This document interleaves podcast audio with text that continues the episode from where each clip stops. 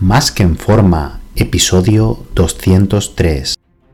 Bienvenidos a Más que en forma con Antonio Yuste, el programa donde conseguirás transformar tu físico y rendimiento para ser tu mejor versión con la ayuda de personas extraordinarias que ya lo han conseguido.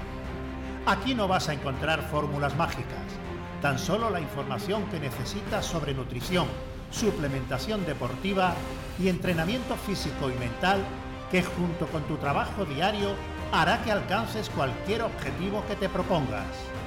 Este programa es para soñadores que buscan un mejor físico, para comprometidos a trabajar para conseguirlo, para los que no saben por dónde empezar y para los que llevan tiempo estancados en resultados. Ya estás en el lugar correcto. Tu cambio empieza hoy y ahora.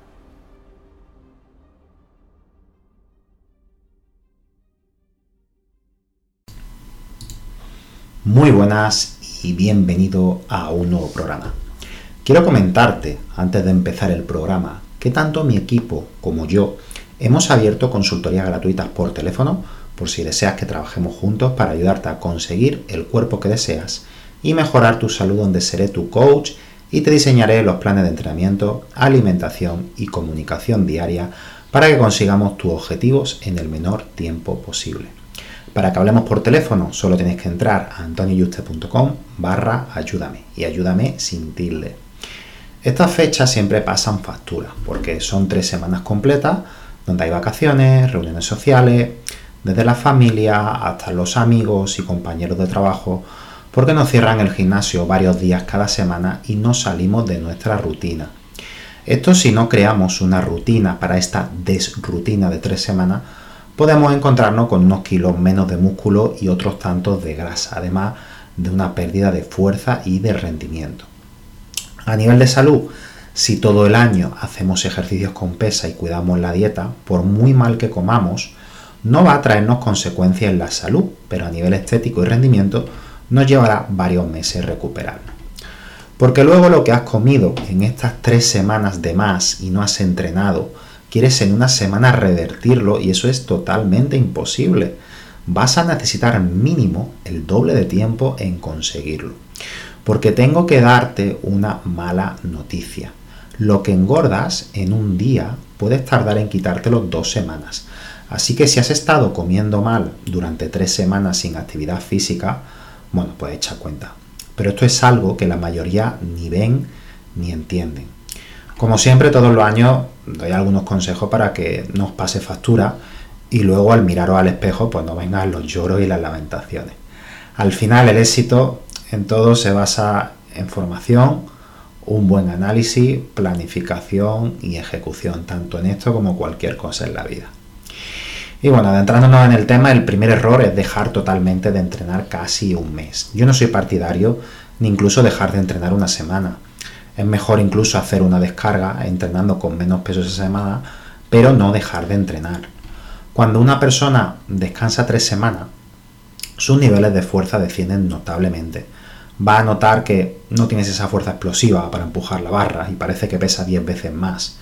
También tus niveles de glucógeno descienden al no haber actividad física que les dé un motivo para retenerlo y a partir de las tres semanas se empieza a perder músculo. Así que ya no solo en niveles de fuerza y glucógeno necesitará un par de semanas para recuperarte, solamente en eso. Para el que no deja de entrenar, como hay días que no abre el gimnasio o tiene una comida con los amigos o del trabajo y se queda al día siguiente durmiendo la mona porque está agotado porque acabó tarde y no va al gimnasio por esos motivos o por otros diferentes, porque al final pues tiene una comida, etcétera, lo que sea, ¿no? Pues entrenan todo el cuerpo, pero ese día que les falta sacrifican las piernas y no lo hacen esa semana o durante varias semanas.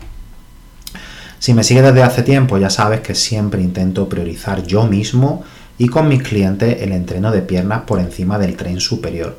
Y es porque las piernas no es que sean solo medio cuerpo, sino que donde veo un físico completo y estético es quien tiene buenas piernas, porque antes o después todo el mundo si se lo propone se pone fuerte del tren superior, pero contados con los dedos son las personas que veo con buenas piernas, ya sea por la calle o, en la playa, ¿no? Esto lógicamente aplicado a los hombres, a las mujeres les pasa justo lo contrario. pues entrenáis sobre todo el tren inferior y no entrenáis el tren superior viendo espalda y brazo huesudo marcados las clavículas, los homóplatos y, y, los glúteos, sin embargo, muy desarrollados. Así que si te falta algo, deja los brazos, la espalda o el pecho y entrena duro las piernas si eres una mujer y si eres un hombre, perdón, y si eres una mujer, justo al contrario, ¿vale? O sea, prioriza siempre la parte que tengas más atrasada. Otra cosa que se elige hacer, porque sí, digo, utilizo la palabra elegir porque es una elección y hasta que no seas consciente de eso y no le eches las culpas a cosas externas no vas a poder cambiarlo y tomar la rienda de tus decisiones y cambiarlo en consecuencia, ¿no? Es si en esas tres semanas tienes 10 comidas o más festividades entre amigos, trabajo, familia, es comer mal en todas. Si es una comida de empresa en el que hay un menú cerrado sin opciones, ahí te doy la razón en que no puedes hacer nada nada más decir que estás enfermo y no ir, que lógicamente eso no lo vas a hacer, ¿no? Solo comer, pues, más de lo menos malo, más cantidad y dejar menos cantidad de lo, de lo malo, ¿no? Incluso no tocarlo. Pero en el resto de comida suele haber opciones saludables. Puedes tomarte agua o un refresco light, pero en lugar de eso eliges una cerveza o un copazo. Y si son varios, pues mejor. En lugar de comer, pues solo carne con algo de marisco, jamón ibérico. En lugar de eso eliges comer turrones, boniato frito. Esto de, ¿cómo se dice? De, Giving Days, ¿no? Eh, y esto en cada una de esas nueve comidas de evento. Está claro que en una de esas comidas, o dos, un trozo de turrón, una copa, un dulce, se puede, pero piensa que en tres semanas te estás metiendo, si no lo controlas, de 5.000 a 8.000 calorías por comida. Esto es fácilmente multiplicado por 10 comidas son 80.000 calorías, unos 8 kilos de grasa que ganarías si en el resto de comidas que haces ingieres lo que tu cuerpo necesita para mantenerse únicamente. Así que esa sorpresa tras mirarnos al espejo, tras esas tres semanas, y pone una cara de, mm, pero ¿cómo me he puesto así en tan poco tiempo? Esto no puede ser, pero si no he comido tanto, eh, es que yo engordo con nada. No, no, no es, que no, no es que engordes con nada, es que en cada comida, unos turrones, alcohol, queso grasiento y patata boniato multiplicado por 10 comidas es lo que ha hecho que esté en ese estado lamentable que odias.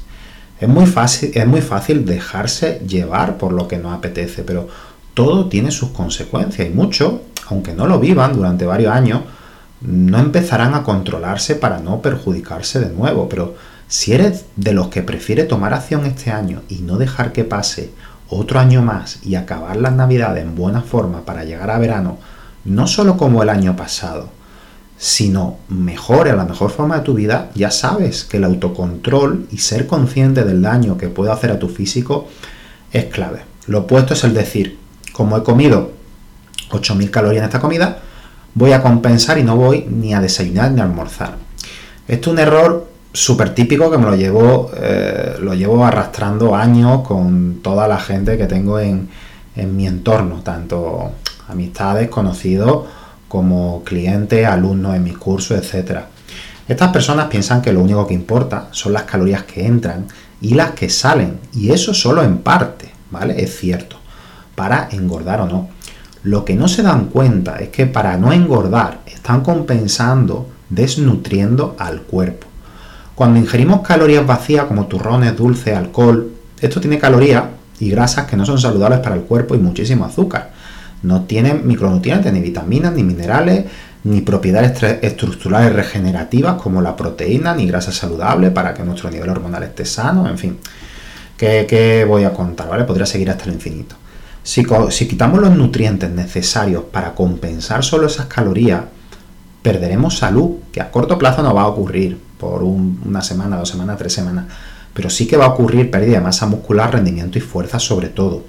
Si ponemos mi caso personal, que peso 100 kilos para unos 80 bastante magros, y mi dieta de mantenimiento son unas 3.000 calorías, llega Navidad y bueno, en una comida me como una tableta de chocolate, tres trozos de tarta y tres copazos, ¿vale? Vamos a ponernos que fuera el caso, que sería mínimo unas 5.000 calorías. Para compensar eso, al día siguiente no me como ni mi pollo, ni mi arroz, ni mi huevo, ni salmón, ni, ni mi fruta. Lo quito y digo, ah, venga, no como. O me tomo un yogur y ya está, ¿no? Para compensar. Esto una vez no va a pasar nada, ¿vale? No hay que ser dramático. Pero si lo prolongamos en el tiempo, en estas 10 comidas o más, en tan solo 3 semanas, sí que puede que pierda 2-3 kilos de músculo y glucógeno. Por lo tanto, al final se podrían ser 5 o 7 kilos de, de peso corporal aunque me mantenga entrenando, porque la ingesta de proteína diaria es nula y, y poca grasa saludable o ninguno, y micronutrientes tampoco. Que no olvidemos que los micronutrientes, entre otras cosas, ayudan a transportar y digerir todos los alimentos. A la semana mm, los recuperaría, lógicamente, si vuelvo a llevar una buena dieta, pero tendríamos que revertir esa situación durante semanas para compensar todo ese maltrato, ¿no? Entonces, una vez hecho mal las cosas, no hay que desnutrirse aunque se engorde un poco. Es mejor hacer más actividad física y si no es posible, aguantarte con ese medio kilo o 300 gramos que haya ganado en un par de comidas fuera de dieta. Porque el músculo cuesta mucho ganarlo. Lógicamente, estamos hablando de personas con cierto tamaño muscular o que va a ser proporcional esa pérdida de masa muscular y glucógeno a la masa muscular. Entonces va a haber más perjuicio mientras más masa muscular eh, tengamos, porque los requerimientos energéticos son mayores. ¿no? Y por último, otro error que se suele cometer si no se entrena mm, esa semana es, bueno, como no voy a entrenar, como la mitad o hago menos comida. El reducir los carbohidratos un poco sí que tiene sentido ya que tu actividad energética va a ser menor, pero no hace falta bajarlo más de 100 gramos al día, ya que en una actividad con pesas de una hora no se suelen consumir más de 50 gramos de glucosa de media. Pero al reducir la grasa saludable y bajar tu ingesta proteica a menos de 2 gramos por kilo de peso magro, va a hacer que a tu cuerpo le cueste mantener esa masa muscular. Así que ahora que ya sabes hacer, qué hacer y esas consecuencias que puede tener, la decisión es tuya. Si te compensa ese disfrute y desconexión de todo a cambio de unos meses de trabajo para volver al punto en el que estabas o empezar en enero en buena forma y en unos meses estar en la mejor forma de tu vida, yo lo tengo claro. Un fuerte abrazo y te espero en el próximo programa.